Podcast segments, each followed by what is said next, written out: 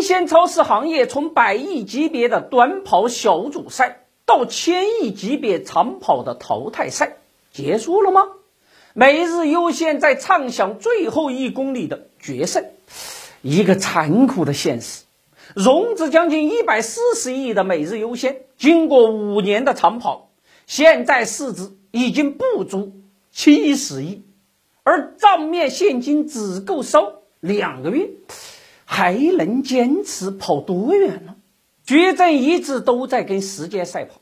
如果不是美国九幺幺事件，也许此时生鲜赛道上就没有每日优先。那一年。徐峥一门心思想留学美国，可是签证一直到圣诞节都没有通过。中科大毕业的徐峥进入联想，从笔记本事业部切换到农业投资。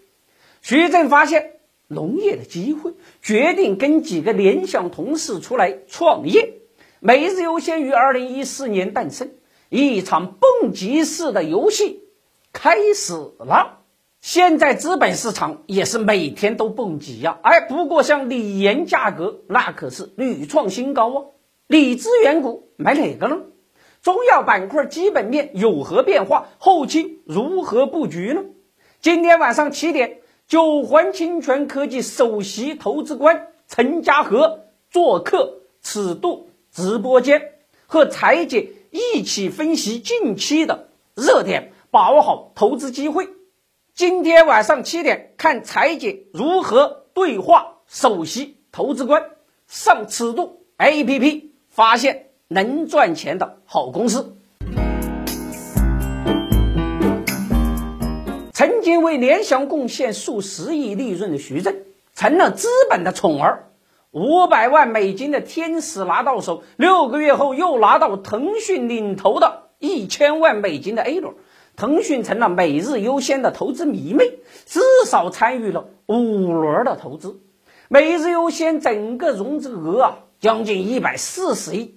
二零二一年六月二十五日上市市值只有二十二点七亿美金，开盘跌去了百分之二十五，一上市就直接让很多投资人陷入亏损泥潭。最痛苦的莫过于二零二零年十二月拎着二十亿入局每日优先的青岛国资。在青岛国资进入每日优先之前，每日优先是亏损严重啊！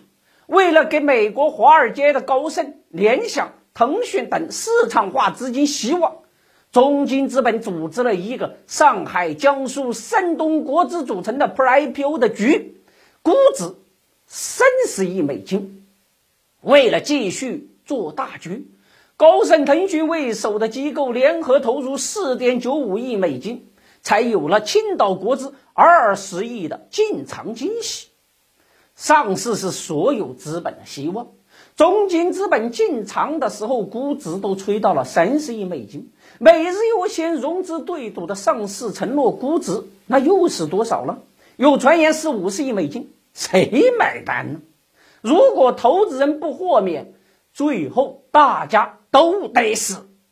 估值流血上市只是为了少亏损。截止到二零二一年十二月二十五日，每日优先市值仅为九点五六亿美金，较上市当日跌去了百分之五十八。无论是中金资本背后的国资，还是最后进场的腾讯、高盛，都亏损了。在各大知名机构、地方国资热血沸腾进场后，青岛国资成了最后的拯救者进场了。当然，青岛国资投资每日优先的条件是总部搬到青岛。从二零一八年到二零二一年三季度，每日优先累计亏损超过九十八亿，能给青岛带去多少的税收呢？显而易见，按照每日优先。优先股与 ADS 的兑换比率测算，国资的亏损幅度超过百分之七十四。到二零二一年三季度，每日优先亏损九点七四亿，同比扩大了百分之一百零一点六九，费率也在逐季上升，到第三季度上升到百分之三十以上，而账面现金及等价物只有二十三点十八亿。按照每个月十个亿左右的烧钱速度，每日优先如果不继续融资的话，徐正所谓的千亿长跑淘汰赛恐怕很难继续，更别说最后一公里的决胜赛。如果每日优先难以为继，谁为国资流失负责呢？面对每日优先的危局，也许老百姓会说，他们现在是丁丁儿镜头，眼睛都忘了捂了。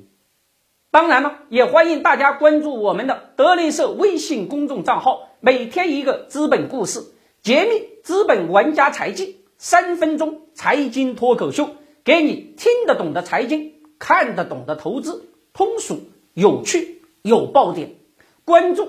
德林社公众号可不是德云社哦，让你的投资不再亏钱。